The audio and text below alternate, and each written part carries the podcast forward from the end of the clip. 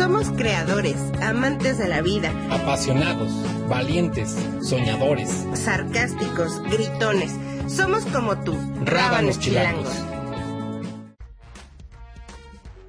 Rabanitos, ¿cómo están? Agli, Betito, ¿cómo están ustedes? Uh, bien, bien, aquí, viviendo nuestro día 521 del confinamiento. Hola mi George, hola Betito, ¿cómo están? Ya los extrañaba, creo que no sé si mis semanas ya duran como 27 días o qué pasa, pero siento que hace mucho no estaba en contacto con ustedes. Ya sé, pero al mismo tiempo fíjate que se me ha estado pasando un poco más rápido el tiempo. De pronto así es lunes y al día siguiente viernes.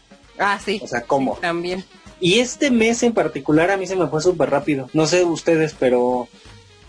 Aparte ya estamos... mayo se fue volando. Ya estamos a mitad de año. Oye, sí. No manches, ya saquen el pavo. Ya se nos fue la mitad. Quisieras, mana, que se te fuera la mitad, aunque sea. Oye. Oye, que a mí también se me antoja ese Beto. Se fue como de, oye, ¿y yo qué? No.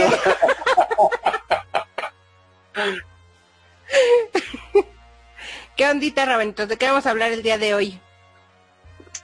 Pues hoy vamos a profundizar en un tema que nos estuvo ahí como revoloteando en la cabeza los días pasados. Desde mi punto de vista, la influencia que ha tenido también la religión, sobre todo la católica, que es pues, el 80% de la población mexicana creo que profesa esa religión. Sí.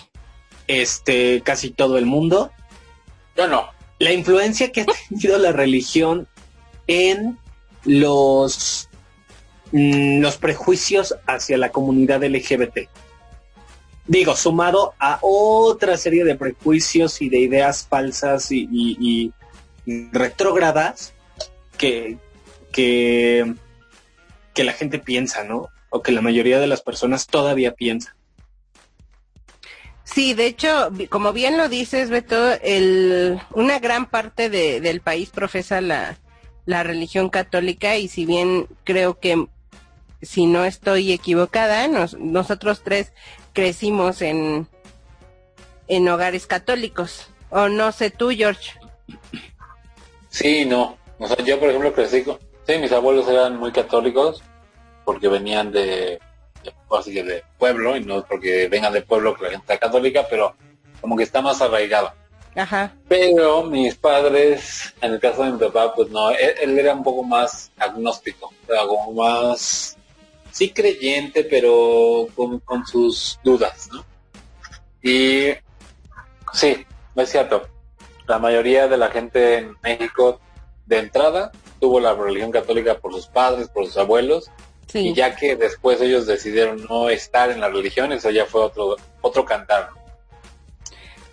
Sí, y de hecho también eh, por eso de ahí vienen como muchos muchos prejuicios. Recordemos también que la, la Iglesia Católica pues eh, se basa prácticamente en, en hacernos culpables, en hacernos sentir culpables de, de que alguien murió por nosotros, ¿no? Entonces, con base a eso se dan pues por ahí otras, otros prejuicios que en los cuales también se nos siguen echando culpas. O sea, nosotros como homosexuales eh, que sí como tal viene en la, en la Biblia, eh, que pues que no es aceptado, o vienen ahí algunos prejuicios, y de allí, bueno, se suelta toda la familia de que nos vamos a ir al mismísimo infierno.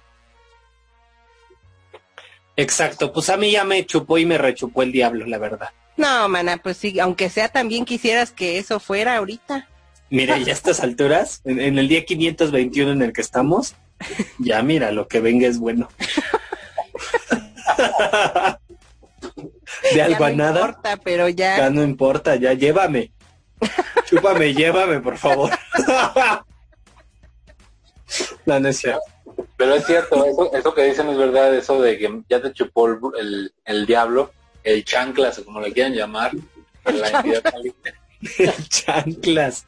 Es cierto, o sea, yo creo que en nuestros tiempos, nosotros que lo vivimos un poquito más cercano, este, como jóvenes en el pasado, hace unos 10 años, el hecho de, de, de manifestar o salir del closet y definir tu orientación sexual, preferencia sexual, como se quiera decir llamar, eh, sí tenía mucho que ver con ese prejuicio de que estabas mal, ¿no? Y que, y que se, se engloba mucho en un acontecimiento que tuvo origen en la Biblia, ¿no? Que está escrito ahí, que es la eliminación o la aniquilación de la población de Sodoma y Gomorra, ¿no? Y de ahí viene el Sí. término sodomita. Exacto. Entonces, O sea, eso es algo- mi amor. yo y la Beto y Tunas. Entonces, Yo no.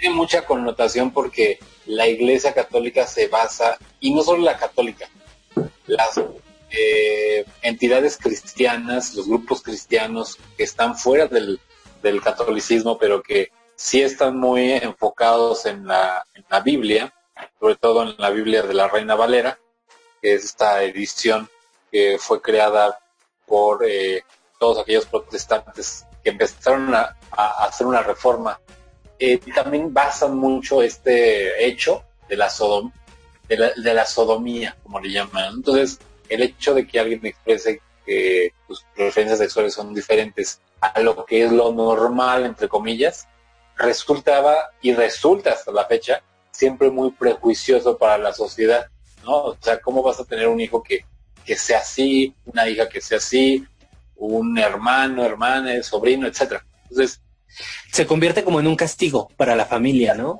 Sí, como una maldición. De hecho, en algún momento dado, un compañero que tú bien conoces, Agla, que no mencionaremos su nombre, y No, pero se llama. pero se llama, Pero en Twitter está como... y puede hacer sus videos, como, no, y, y él, sus padres eran de cepa cristiana, o sea, eran cristianos protestantes, ¿no? Entonces, él se dedicó, al día de hoy él es pastor en una iglesia, y en alguna ocasión que yo conversaba con él decía, es que eso que tú tienes es una maldición que traen tus padres. Y yo dije, "Ay, ¿Qué? ¿Qué, qué, qué, qué, qué, qué? ¿Cómo? Efectivamente, eso que tú traes es una maldición que viene por no solo por tu papá, viene del papá de tu papá y del abuelo de tu, de tu abuelo y así, ¿no? Entonces, como que ellos dicen que es una maldición y la maldición expresa es que viene de la tierra de Sodoma y Gomorra. Esa, esa es la justificación. Entonces, por ahí, por cierto, que voy a hacer un, un este, una pausa también para decirles que hay una película muy buena, hablando de eso que te chupó el diablo por foto, que se llama Prayers for Bobby o Oraciones por Bobby, que sale una primerísima actriz que es Sigourney River, que la pueden ubicar en las películas de Alien, y habla sobre Sí. una familia cristiana que obviamente tiene un hijo que es gay. El hijo al inicio pues hace como una vida normal, ¿no? Una vida heterosexual, pero después se da cuenta que no, que le gusta la longaniza, que le gusta la Navidad como a Beto. ¿Que le gusta la Navidad? Y entonces, imagínense lo que es para una familia cristiana recibir una noticia de esa envergadura, con todas sus palabras. Bueno, lo que es, no, no, no, o sea, no es imaginarse lo que es para la familia, sino lo que, lo que es para su fanatismo, para el nivel de fanatismo que tiene esta familia, ¿no? Mejor Sí. dicho. Exacto. Y lo que hacen los padres es justamente decir que lo van a curar, que tiene que ir al templo para que lo curen, para que exista una conversión, porque él está casi casi dicen endemoniado. Entonces, el pobre chico se enamora de un chico y para no hacerles spoiler, trágicamente, pues ya no aparece el chico, ¿no? Te mata. Entonces, vean el No, pues ya, ya nos Ya, contaste bye. el final. Ya, ya no la voy a querer ver. No, pero vean, está muy buena.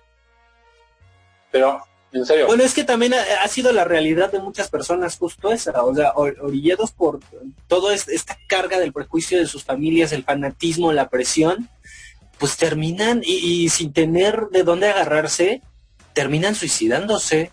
Sí, además de que, ¿sabes qué también?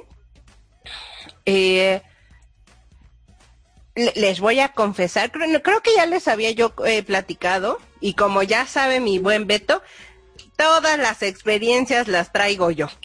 Todas.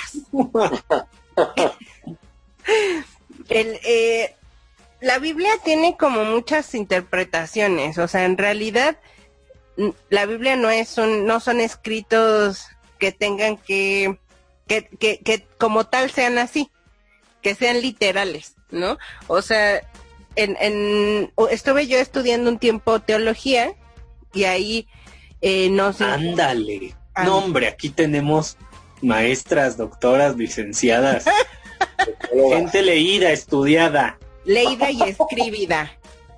Escribida. escribida. Estuviste Entonces, estudiando teología. Sí. Y eso te dicen justamente que, que hay interpretaciones en la Biblia, no como tales literal. Ejemplo, nosotros podemos ver en la, en la película de los diez mandamientos que Moisés llega al, al mar muerto y con su báculo parte esta gran cantidad de agua.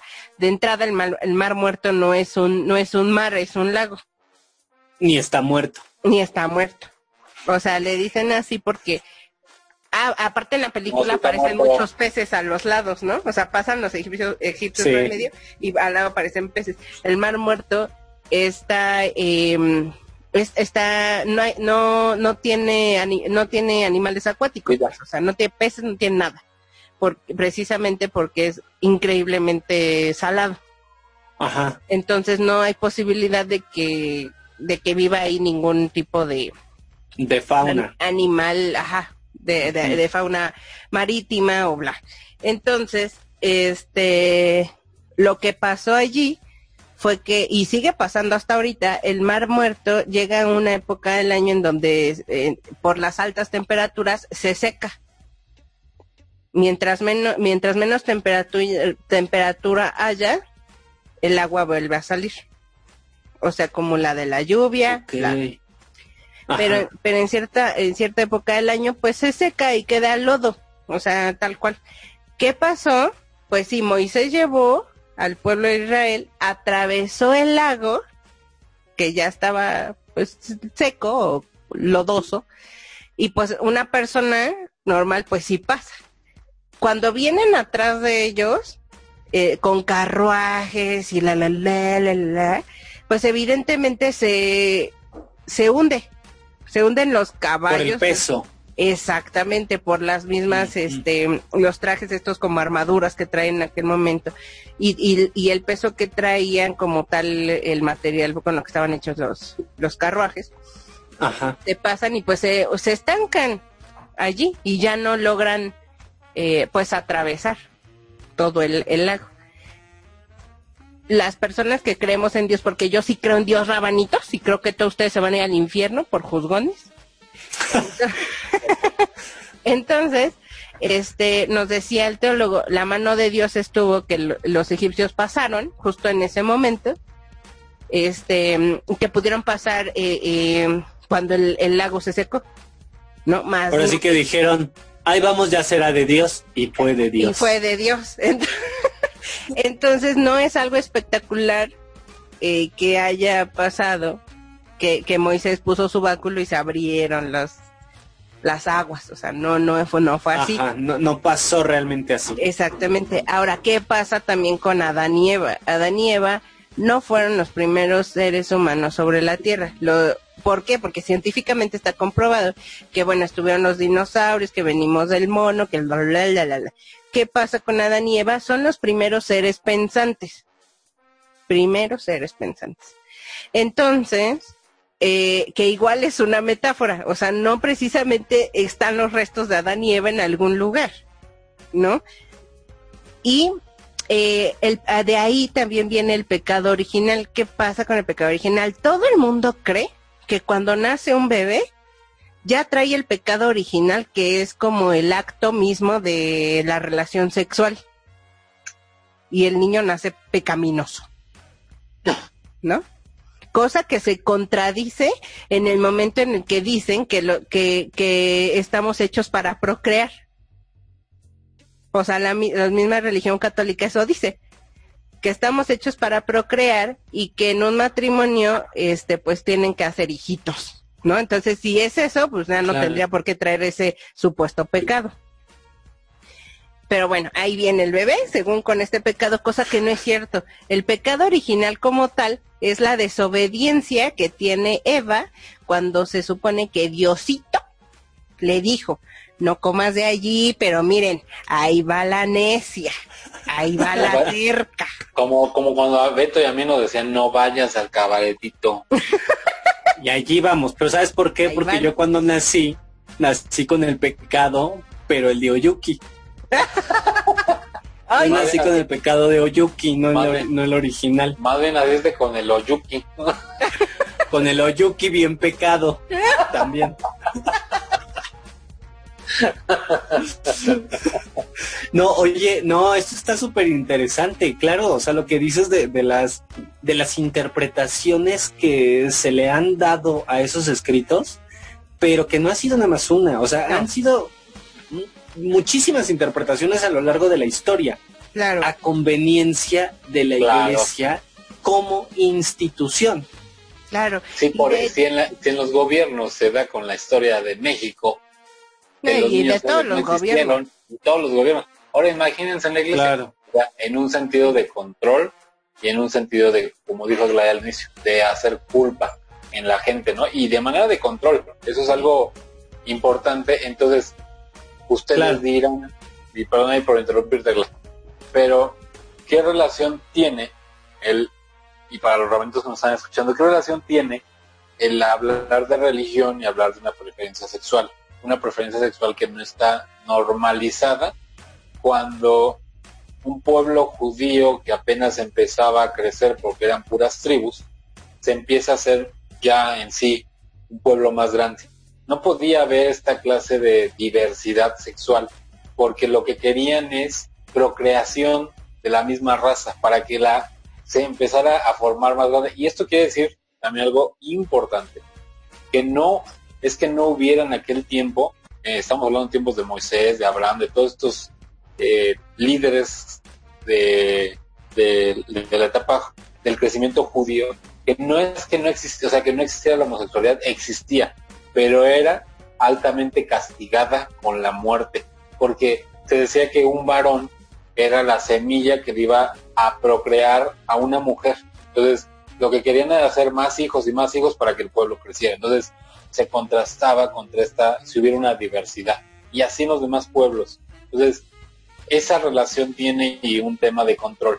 Entonces, sí es muy importante entenderlo, pero que ya no aplica. O sea, al día de hoy, eso en su momento fue una justificación, pero al día de hoy ya no aplica eso. O sea, no es que te chupó el, o sea, te chupó el diablo porque eres joto, ¿no? Y, y ya naciste así, ya te vas a ir al Mira.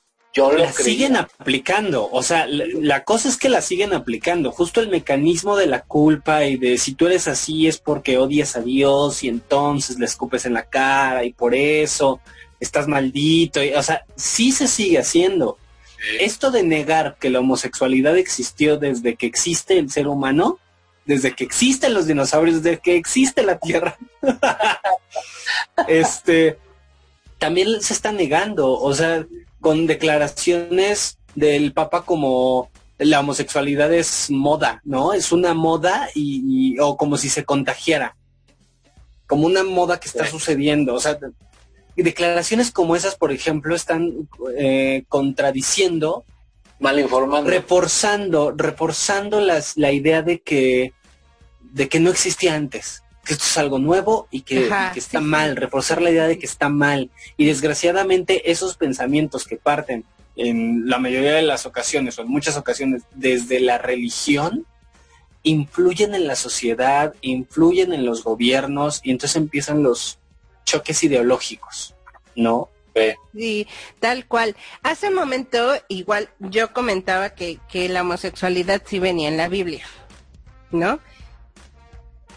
Y como tal, viene, viene interpretado así por, por la misma institución que es la Iglesia Católica, que para lo más íntimo y personal es la empresa más grande del mundo. ¿No? Recordemos eh, haciendo aquí un paréntesis, recordemos que todas las iglesias del mundo, bueno, no sé si lo sepan, ¿verdad? Pero yo como soy bien inteligente, letrada, escriba y todo, que como soy bien escribida y leída, eh, todas las iglesias del mundo eh, tienen la obligación, incluyendo el Vaticano, de recoger limosna o el, o el famoso diezmo, diezmo, perdón. Pero las iglesias, como tal, tienen la obligación de cada determinado tiempo, cada año, mandarle al Vaticano eh, gran parte de, ese diezmo o esas limosnas que eh, pues los fieles le, les dan. ¿Para qué? Para seguir construyendo la iglesia. Pero el Vaticano nunca está obligado a dar ni un solo peso para construir una iglesia. O sea, las iglesias que se han construido en el mundo han sido por sus propios medios, donaciones, este, trabajos eh, comunitarios o mismo, este, pues del mismo padre que está ahí o los mismos fieles que dan dinero para construir una iglesia. Entonces esto nos lleva a que el Vaticano tiene un chorro de dinero. Uf, tienen, tienen un banco, tienen el banco ambrosiano. Efectivamente. Entonces. Mira, ya para ser una nación, ya, o sea, es, es porque eh, eh, eh, ahí te das cuenta del nivel de, poder que tienen, ¿no? A nivel mundial y de influencia. Claro, claro. Y esta parte de la, de la homosexualidad, bien lo dijo Jorge, mencionó a Sodoma y Gomorra hace unos momentos. Sí, en la Biblia como tal no hay ningún texto que diga la, la homosexualidad es condenada o se van a ir al infierno o se la, ¿no? O sea, no ¿Qué pasó con la Biblia? Menciona que el acto entre dos hombres eh, sí es condenado, pero no habla sobre una homosexualidad globalizada como mujeres, mujeres, hombres, hombres, o bueno, cualquier otro eh, término que puedan, eh, pues, implementar de aquella de aquella época. Esta parte de la Biblia que está en el Génesis, la interpretación como tal es la el acto no consensuado. Bien, da referencia a actividades paganas en aquel entonces, entre dos personas, entre dos hombres. Como siempre se ha dado como referencia de hombre, o sea, nosotros los hombres, no incluye nosotros los hombres y las mujeres, sino todos somos hombres. ¿Me expliqué? Sí, es que de entrada, mira, de entrada ahí hay un hay un patriarcado que se asume el rol de los hombres. O sea, el tema claro, ¿quiénes escribieron la Biblia? Los hombres. Sí hay una que otra mujer, sí hay, pero el fin es, el, el tema es el hombre, o sea, la paternidad. Y otra cosa, al hablar de temas paganos y todo esto, ¿por qué, por qué en algún momento Roma se hizo, eran, eran paganos, ellos eran paganos, adoraban dioses que asumieron de los griegos también con los propios pero cuando llega la influencia muy fuerte del cristianismo, ellos vieron una forma de control con su sociedad. Claro, y de hecho en la misma Biblia en Génesis hay una parte en donde Lot, Lot es un personaje bíblico que es sobrino de Abraham. Entonces lo acompañó Abraham hacia Canaán y Lot traía a su esposa y a sus hijas y se establecieron muy cerca de Sodoma, en donde ellos mismos les dan como asilo o le dan hospedaje a, personas habitantes de Sodoma. ¿Qué hacen estos habitantes? Quieren provocar un tipo orgía, o así con ellos. Uh. Y, y, Lot lo que hace es decir, no, o sea, nosotros no queremos esto. ¿Por qué? Porque obviamente no es consensuado. Obviamente. Entonces, no hay, estuvieran. Hay que poner sí, hay que poner mucha, mucha atención en este pasaje, pasaje bíblico, porque todo el mundo se escandaliza de que estos habitantes de Sodoma, pues quieren tener, eh, pues ahí sus que veres con Lot, Abraham y bla, bla, bla, sean hombres, mujeres, lo que sea, no le, o sea, no les importaba, ¿no? Y condenan mucho el acto, el acto, eh, entre comillas, homosexual en la interpretación de hoy en día. O sea, condenan mucho este acto homosexual de que de querer eh, involucrarse sexualmente con hombre, hombre, hombre o con lo que sea, pero nadie le pone atención a lo que Lot les dice a estos habitantes de Sodoma. Como tal, Lot les dijo, eh, no haga nada con estos huéspedes, les, les entrego a mis hijas para que haya, para que hagan lo que quieran con ellas. ¿Qué tal? O sea, ah. chinguense los homosexuales. Ah, no, eso es súper normal, ¿eh? O sea, ¿cuál pedo? No, no, no. Sí. O sea, pasaba todos los días, además, ¿no? O sea, ¿qué onda? Sí. O sea, cosas con mis hijas. Ajá, o sea, con nosotros no nos haga nada, ahí están mis hijas. Ah. O sea, ¿qué? Pero resultaba que les gustaba la macana a los otros, como, pues no. Pues no. o sea, Aparte hay otra cosa, hay otra cosa que, que tiene eh, este la iglesia, ahorita que decías del, del acto en sí, que hay, yo todavía no termino de entender esto, ¿eh? pero hay una idea como de amar al pecador y odiar al pecado. Entonces ellos como que mm, o la institución pues repudia el, el acto de acostarse o de tener sexo entre hombres, pero no a la inclinación. O sea, que a ti te gusten los hombres, ok, lo pasamos. Pero que tú te acuestes o tengas sexo con otro, eso sí no. Es una cosa medio rara. ¿Cómo? Sí, sí. O sea, como, como lo del atentado de, del Papa Juan Pablo II, ¿se acuerdan que después se entrevistó con su, con el cuate este que le había disparado y lo perdonó y hermanos espirituales y no sé qué tanta historia? Es decir, perdonó al pecador, pero estaba en contra del pecado de matar. No, hombre, con ese bostezo casi nos come. Ay, perdón. No, si quieres me callo. Ya, me salgo. Bye, bye. Perdón, favoritos. Es que ando muy drogado. No digas eso, por favor. Mira, si no vas a contar la historia completa.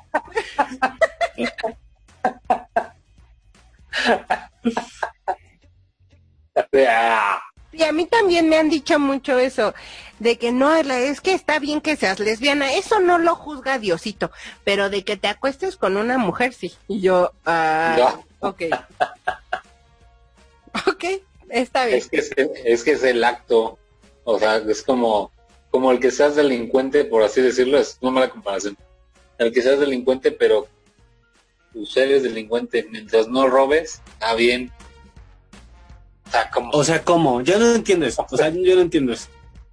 Y aparte porque se justifican diciendo que el cuerpo, en particular, de, ya vimos que aquí hay como también hay una cosa de misoginia y etcétera, ¿no?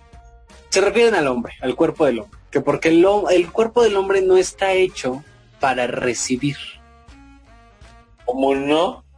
Y yo ya he recibido, dice yo. no, pues por eso Uy, lo que no saben es que es que el, cuerpo en el, en el Oyuki. El cuerpo es un misterio. La Beto recibió el, el, pecado de Oyuki en el Oyuki. Yo nací con el pecado de Oyuki. En el, Oyuki. No, pues esa es, esa es una de las justificaciones, por ejemplo, ¿no? Que el cuerpo del hombre está para para, para por así decirlo. Sí no para recibir. Sí, y de hecho, imagínense ustedes, eh, dicen en la Iglesia Católica, que únicamente se tienen que eh, tener relaciones sexuales para procrear. Imagínate tú, ¿no? Mi mamá nada más me tuvo a mí, nada más tuvo una relación sexual en su vida y mi papá qué fregón fue que a la primera pegó. Pero, a ver otra cosa, aquí algo importante de sus de nuestras experiencias. ¿Ustedes sí creían al inicio, cuando eran jovencitos de 16, 17 años, cuando ya sabían que les gustaba la Navidad? Jóvenes, cuando ya les gustaba la Navidad, sabían que ya les gustaba la Navidad.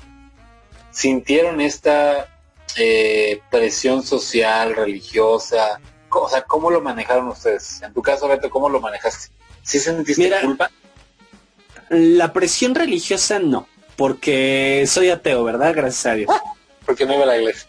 Pero no, la presión religiosa no, la social sí. ¿Cómo conceptualiza la iglesia, la institución religiosa, la homosexualidad como un desorden, ¿no? Y cómo lo interpreta la sociedad de pronto como una discapacidad, ¿no? De pronto, o sea, esa presión social sí, sí la tuve. Determina también un puesto de trabajo incluso, si eres homosexual. En algunos lugares como Monterrey y el norte del México, sí. Y involucra mucho el que no seas casado con una mujer, no te dan una chamba de alto rango. Y así se hace el más fregón. Exacto. Lo he Incluso- escuchado de gente que es de Monterrey. o en caso de, de mujeres que se acaban de casar, dicen, no, ella se acaba de casar, se va a embarazar, me va a botar el trabajo. No, no te contratamos Pero- porque te acabas de casar. O sea, como Pero- si las decisiones o las preferencias o la vida de una persona fuera una, justo una discapacidad, fuera determinante en ese sentido. Pero en ese sentido, Beto, ¿cómo? O sea, yo me refiero, mira, para ejemplificar la pregunta que les hice a ti y a Agla, ¿cómo vivieron esos días que eran ustedes jóvenes, más jóvenes? Por ejemplo, yo lo viví, yo cuando iba, yo no sabía, yo a los cuatro años ya sabía que me gustaba la Navidad, la verdad. Entonces, Ah, cuando yo me daba cuenta de muchas cosas, por ejemplo, pues te vas dando cuenta de tus compañeritos, como que les da, o sea, como que no haces lo mismo que los demás niños, ¿no? Yo me acuerdo que mis compañeritos estaba, los salones estaban arriba y había escaleras y las chicas pues llevaban falda, ¿no? Entonces muchos de ellos Y tú también, pues también no inventes. no, y no, y, y se ponían abajo para verle los calzones a las chavas. Entonces, a mí me parecía algo así como grotesco y tonto, claro, me gustaba. Pero, por ejemplo, yo igual nunca formé parte del fútbol de un equipo, nunca, este, nunca tuve novia. Lo que la sociedad te obliga a hacer y uno a simular una vida que no tienes, por ejemplo. Yo también recuerdo que mis tíos me preguntaban, oye, ¿tienes novia? Y yo decía, no. Y me decían, ¿y no te gustan las niñas? Y yo sí, sí. Entonces, obviamente por la presión en el niño, hablando un niño de 9, 10 años, 11, ya cuando es que te deben de gustar las niñas, te preguntan, o sea, la misma familia te, te, te interroga, o sea, cuando ve que algo como que no está yendo normal, entre comillas, siempre como que te preguntan justo en esos momentos cuando la familia se reúne, cuando están en la mesa, bla, bla, bla. Y es tema de preocupación de, las, de los mismos familiares con el papá o la mamá de ese niño. Entonces, el niño siente una gran presión porque pues ve que no, o sea, como que, ¿qué hace? O sea, más que simular. Simula algo que no existe, simula algo que no siente. Inclusive yo he conocido gente que me dice, pues yo tuve que hacerme novio de alguien, de una niña, para simular en mi casa estaban las niñas. Yo mera, mana, yo mera, acuérdate, mi George, que yo tuve novio toda la prepa, toda, No. tres años, duré tres años. Y pues no inventen, pues yo, yo era el novio de la relación. de la otra. o sea, y nos llevábamos bien como amigos y todo, o sea, era increíble. Y de hecho, cuando yo cumplí 15 años, pues mi mamá, y me decía que, que, que pues le tuviera confianza, que ella no me iba a juzgar por nada, que estaba creciendo y que pues iba a tener nuevas experiencias y que, y que pues confiara, ¿no? Confiara en ella que no me iba a regañar, al contrario, me iba a, eh, pues a dar un consejo, apoyar, escuchar, la, la, la, ta, ta, ta. A putear. Golpear. Exacto. Y dije, ah, ok. Pero pues obviamente pues yo a mis 15 primaveras era yo una lechuguita así gourmet chiquita de esos corazones de lechuga que venden Baby. en el Walmart. Así, Lechuga baby. Lechugi baby. lechuga baby. Entonces yo le, le dije, oye, este, ¿qué haría si yo fuera Lechuga. lesbiana? Y mi santa madre, que Diosito tenga en su gloria, hablando de religión, este, me dijo, eh, ok, me dice, ¿lo, ¿lo eres? Y le dije, no lo sé. Me dice, mira, yo te voy a dar dos consejos. Que te cuides mucho y échate a todas. Y dije, Ándale. pues bueno. Pues bueno. Y tú bien obediente. Mi mamá me dijo. No fue una decisión mía. Mi mamá me dijo. Tenías que cumplir el mandato. Mi mamá me orilló. Entonces, y, eh, por o eso. sea, pero fíjate ahí cómo, cómo todo, eh, todo alrededor, toda la sociedad era, era lo que te estaba presionando. sí. eh, y no la propia familia. ¿Qué le No, bueno, pero, pero, pero ella viene la contraparte que, que mi mamá desafortunadamente justo en ese mismo año muere y pues yo sigo viviendo con mi abuela y bla, bla, bla. Y mi abuela es quien no acepta esa onda, pero bien doble moral, manas, porque eh, Jorge y yo teníamos una compañera en la prepa que pues salió del closet en ese, en esos años, ¿verdad? y, y su mamá pues la, la golpeaba, le, le partía su Mauser diario, ¿no? Porque ellos eran de una familia cristiana y bla, bla, bla. Y en una de esas que mi abuela, ay, yo en chisme, pero Y por cierto, estaba su, su hermano estaba bien guapo. y, y sigue, ¿eh? La verdad es que sigue.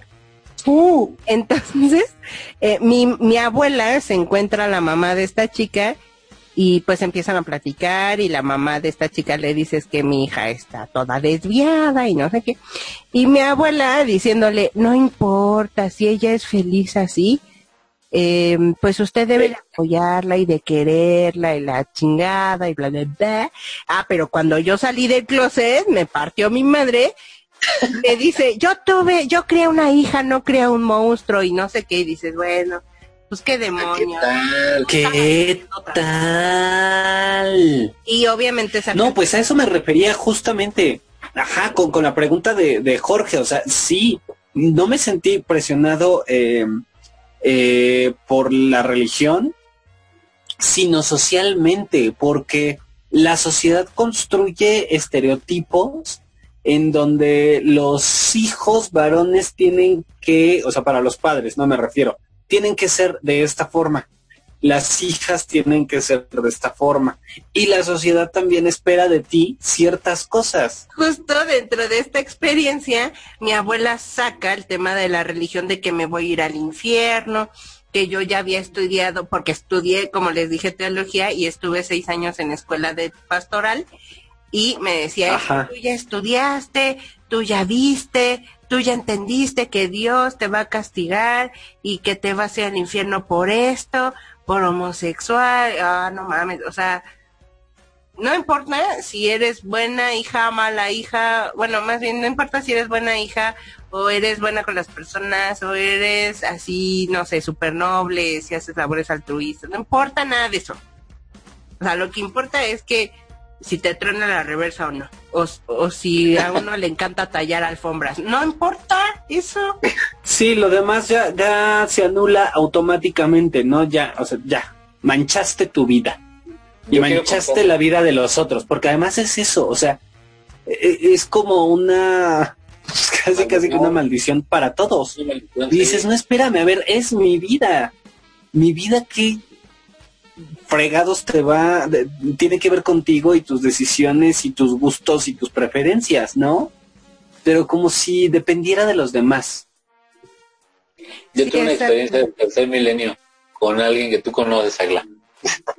No mames. Her- hermano Ah. de este amigo que es pastor ahora. ¿no? Influidos por esa creencia muy fuerte en la Biblia de la Reina Valera, de esa edición.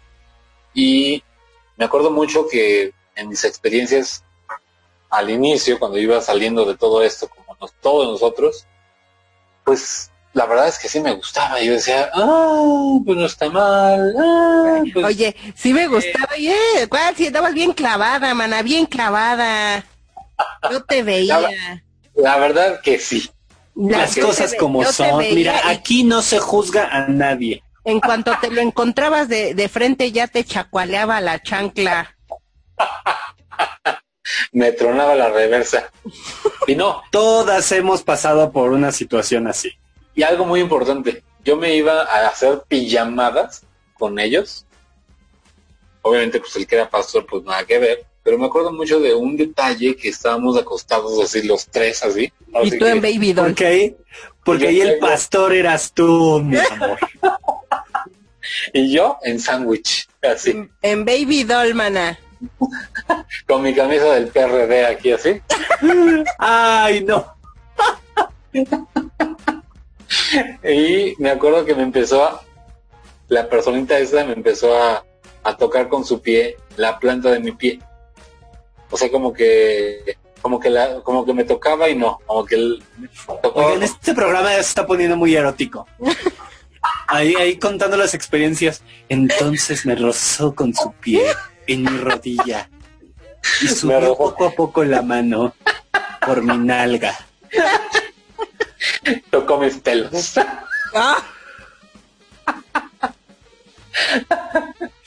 No, te pues, hizo el coqueteo.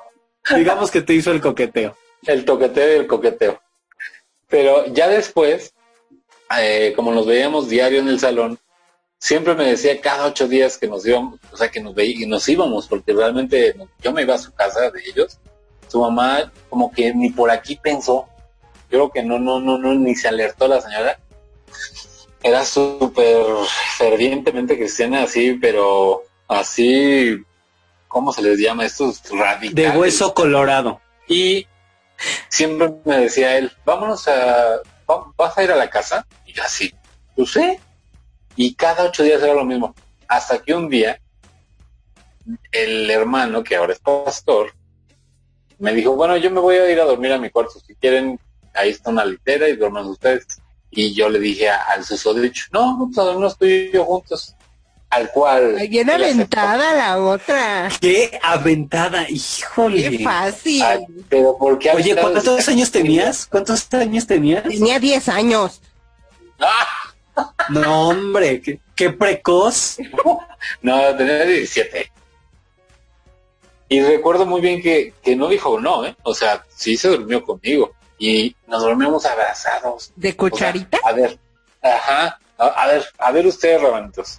¿Cuándo un hétero se va a dormir con su amigo abrazados y le acariciaba el cabello? O sea, ¿cuándo? ¿Cuándo? Y lo que me dijo fue, una vez le pregunté, oye, ¿y tú qué piensas de, de la gente que le truena la reversa? ¿Y saben qué me dijo? O sea, no me dijo que estaba mal, me dijo, tú sabes, hablando de religión, tú sabes que eso es castigo eterno en el infierno, así que no podemos hacerlo. O sea, ¿qué me dijo? A ver, Qué buena anécdota. ¿qué me dijo? O sea, me lo dijo. Sí, a mí también me gusta, pero no puedo, porque sabes que eso es castigo eterno de las llamas del infierno. Así me lo dijo, tal cual lo recuerdo. ¡Eh! Ajá.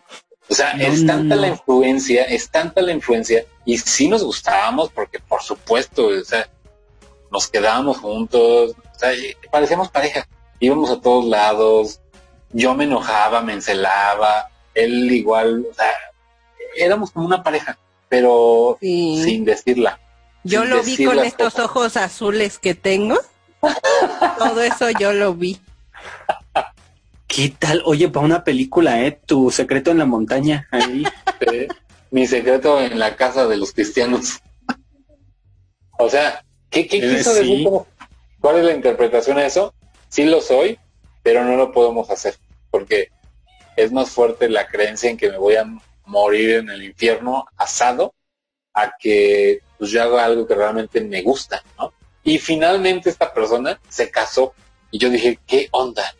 Pero es que a eso, a eso finalmente los orillaba la mamá, porque la mamá era muy radical, muy, muy radical, o sea, era, ¿es esto o es esto o bye?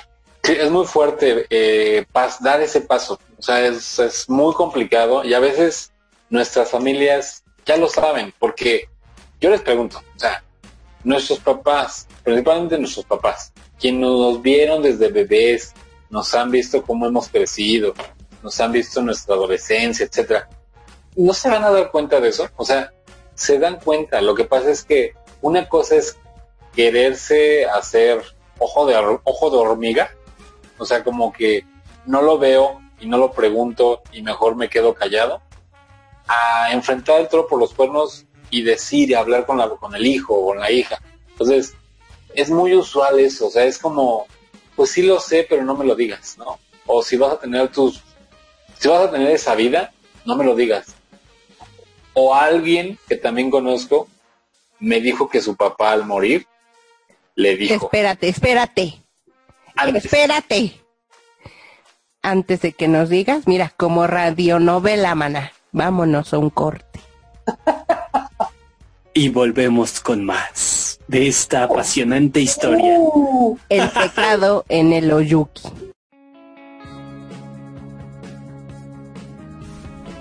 ¿Eres vegetariano, vegano o simplemente te gusta conocer formas de alimentación distinta? Conoce FlexiFood y verás cómo hay alternativas como tofu, salchicha vegetariana, jamón, nuggets, carne deshebrada, un sinfín de propuestas, incluso snacks súper saludables y divertidos. Conócenos en calle F número 1 Colonia Pastores o síguenos en Facebook como FlexiFood o si quieres mándanos un WhatsApp al 55 21 43 80 36 FlexiFood. Y regresamos, rabanitos, en este episodio llamado de su radionovela. llamado El pecado en el, Oyuki. ¿Y qué le pues dijo? Yuki, Yuki. ¿Y qué le dijo? Le dijo, estimado hijo, sé que ahora estoy muriendo, pero yo sé tu condición, pero solo lo único que te voy a decir es que seas muy precavido y que nunca lo menciones. O sea, ¿qué le quiso ah. decir? Que ya sabía. ¿Qué le quiso decir? Ya sabía, o sea, ya lo sabía. Un hombre sí, al decirle que ni lo mencioné. ¿Y qué le contestó? Uy, papá. Uy, no, pues se me ve el arco iris, pero desde que salgo, mi Mencionado ya estoy súper mencionado, ¿no, hombre? Claro, buscado en todas las plataformas, en la prensa, hasta, en hasta la tenía del Sodom, de la casita, de la casita, del, del, baby, del cabaretito, de todo. Del y este año voy a ser la reina gay. Aparte. Y en, y en ese tiempo le dijo, yo soy Simón, soy Simón, tu hijo. Simón, tu hijo, sí. Sí, o sea, es decir, es verdad, es lo que les digo. Los papás saben, los abuelos saben, los tíos, o sea, la familia sabe, se da cuenta. Aunque hay veces, sí hay veces, voy a contarles otra anécdota. hombre. Que está muy buena, que a mí me pasó en vida. Con un ex. No, te has muerto, güey. con un ex que tuve. Me pasó en vida. Ajá. Ay, yo sé quién es. Híjole. Este ex pues no tenía las características que usualmente la gente dice que debe tener homosexual. O sea, tú lo veías y pues era un chico heterosexual entre comillas, se vestía, no se vestía nada, nada ostentoso, diferente, llamativo, bla bla. O sea, aparte era barbón, peludo, grandote. O sea, parecía pues un heteronormado más. Así es, un Bogotá. Y la realidad es que tuvo novia, y sí, sí tuvo novia como por dos años. Después la corta, y cuando la corta me conoce a mí. Pero yo no sabía de esta situación, de esta experiencia. Y en teoría yo fui la primera persona en su vida, la primera persona hombre en su vida. Y entonces su mamá, cuando ya él sale de este armario, le pues hace mención que pues ya tiene una persona con la que anda. Híjole, la mamá casi hace un show, uh, caso se quiso aventar por el río, o sea, al final la mamá le cayó muy de peso y la mamá dijo, a mí me lo platicó él, es que cómo es posible que tú siendo un hombre con todas las características físicas de un hombre, que no se te, no se te vea, se le dijo, que no se te vea nada, ¿Cómo es que eres así? ¿Por qué? ¿Por qué tenías que salir tú así? Si tú, si tú me deberías de dar un hijo, porque tienes tres hermanas y un hermano menor, y tú eras el que tenías que darme un hijo. O sea, ¿hasta dónde llegamos en ese, en ese sentimiento, pensamiento de que mi hijo varón a huevo? Un nieto más bien. Un nieto más, sí, exacto, un nieto. O sea, ¿por qué? ¿Por qué, chingados? Aunque hubiera sido heterosexual y no hubiera querido casarse y tener hijos, ¿qué? ¿Qué pasa? ¿Por qué a fuerzas? Porque la sociedad dicta que así tiene que ser. Y si te sales de esas normas, ya eres discapacitado, deforme, este, torcido, chueco, anormal, loca, lo que, lo que quieras, ya, te sale diferente, es un temor a lo diferente, así, eres diferente, no perteneces aquí, no, no, no, perteneces a esta sociedad. Y si quieres encajar, cállate, no lo digas, que no se te note, que nadie se entere, que ha, habido noviazgos e incluso este matrimonios arreglados, matrimonios acordados en donde en donde la pareja sabe que pues, es de e, e, es de apariencia, ¿no? Justamente para complacer a la familia o para complacer a cierto círculo social. Otra este contradicción de, la religión son, por ejemplo, por un lado, los, las ideas que apoyan a estas como, no sé cómo decirlo, eh, los grupos, pues sí, son grupos de sanación de homosexuales. O sea, las terapias de conversión. O terapias de conversión, sí. Pleno siglo XXI, sí, sigue sucediendo. Y por el otro lado, las iglesias inclusivas, que ah, están eh, llevadas o están conducidas por eh, sacerdotes eh, homosexuales o no, pero que están a favor de la comunidad y que son iglesias específicamente dirigidas a la comunidad LGBT. Esa también parece una contradicción súper extraña, cómo dentro de una misma religión puede haber esos polos tan opuestos.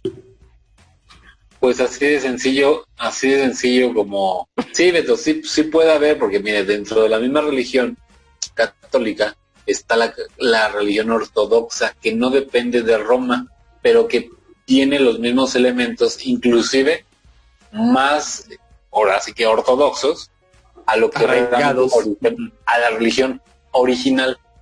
Entonces, lo mismo puede pasar en la religión, o sea, puede haber ese tipo de grupos de personas que eran parte de la iglesia, y eso no lo reconoce la iglesia católica, la sede como tal, pero los curas que están a favor de esta diversidad, pues ofician estas misas, que al final lo, lo que más importa es lo que dice el registro civil. Ahí es, ahí es la, la gran batalla a ganar. O sea, si una persona hoy decidiera, una persona sexual, una lesbiana decidiera irse a casar a una iglesia católica, no la van a casar, nunca. Pero sí en un registro civil, porque la ley ya está hecha acorde para eso. Pero si adicional quiere, como tú dices, estar incluida en estas iglesias que apuestan por decir la inclusión de la gente, lo pueden hacer sin ningún problema. Es más bien un acto simbólico. Yo así lo veo. De hecho, em, la religión católica está perdiendo eh, adeptos. Exacto, está perdiendo adeptos. Hay que recordar que el Papa Francisco últimamente ha declarado que pues gracias, ¿no? Por haber, porque nos quita el pecado, ¿no? Porque también somos merecedores del cielo. Muchas gracias. Entonces, no dudo, mi teoría, mi teoría íntima y personal, es que en algún momento sí la Iglesia Católica va a andar aceptando este tipo de bendiciones a estos homosexuales pecadores. Pues sí, pero sí, estoy de acuerdo. En algún momento tendrá que cambiar de ideas. Exacto, va a ser por eso, porque así ha sido toda la vida. O sea, interpretan las sagradas escrituras a conveniencia. Y ahora, o sea, ahorita cada vez más gente hay que, ah, no me aceptas, ah, pues bye adiós, nos vemos. Y claro, por eso está perdiendo seguidores. Y tendrá que haber una revolución ahí en donde, ay, este, no, es que la, la interpretación es esta, ¿no? Y, y no va, nos vamos a juzgar. Claro, porque no quieren perder a tanta gente. Perder seguidores significa perder poder también de alguna forma.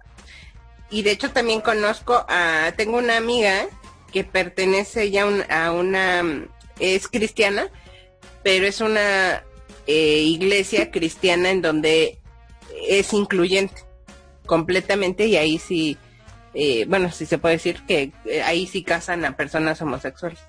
Ah, ya sé cuál. La iglesia de Jesucristo de los últimos días. Creo que no. Y lo, y lo que estamos, de lo que estamos hablando es de la, la institución religiosa, no de la espiritualidad que esto pueda significar, ¿no? Llámese Sí. Dios, este, Jesucristo, Buda, piedra, lo que sea. O sea, no, una cosa es la espiritualidad y otra estas instituciones que se encargan de manipular en, Sí, en sí, muchos sí. casos. Es muy importante, o sea, lidiar con ese tipo de, de situaciones y vuelvo a decir, a los rabanitos que nos estén escuchando y que apenas estén pasando de este ciclo de salir de ese closet, es bien complicado porque se van a enfrentar con cosas muy fuertes de la religión, de la sociedad, etcétera, y van a querer justificar y se van a sentirse culpables. Eso es algo que ustedes no deben de tener, pero es difícil porque si vives en un ambiente donde todo está desarrollado a través de la sociedad regida por la religión, pues obvio, te vas a sentir culpable y vas a decir, soy malo. pero afortunadamente pues hay, hay, quienes eh, hemos pasado tal vez por lo mismo, por situaciones similares y que los podemos apoyar, ¿no?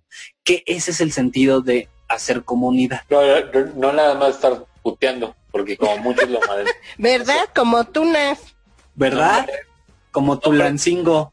nombre, pero eso es aparte. También pueden disfrutar rabanitos, pueden disfrutar de su sexualidad. Ah, no, pues sí, también. Que el, que el cuerpo del hombre no está hecho para recibir, uy, no. ¿Cómo no? No conocen a todo, todo lo que he recibido yo.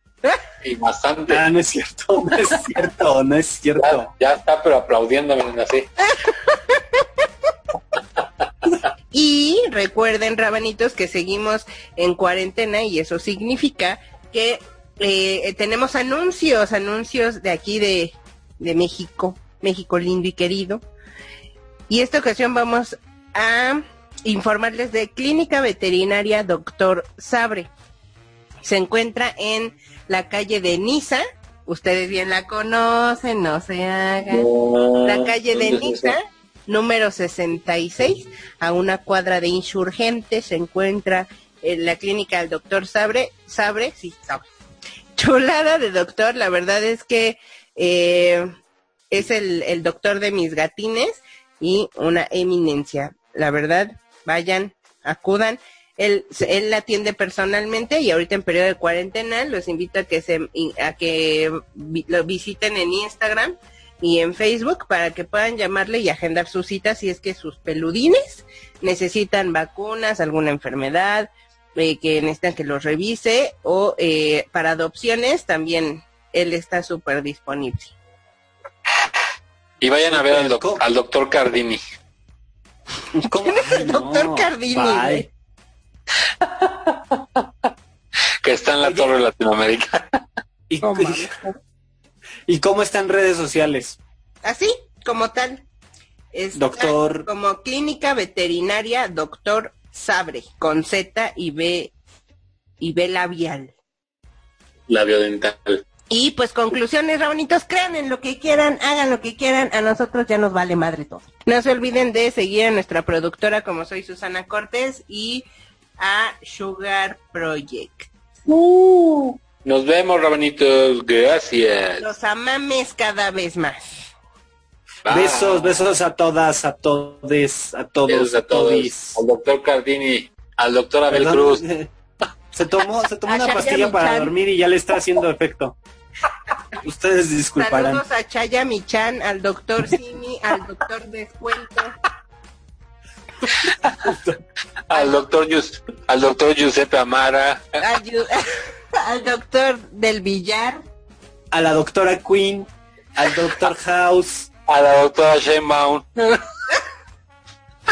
al, al doctor Gatel mi doctor Gatel, Gatell. besazo a mi doctor Gatel. Al, al, al doctor Dougie Hauser, Al, Al doctor doctor. Zapatín, Al doctor Narro. al doctor Dolittle, al doctor Strange, A la, doc- a la doctora Queen.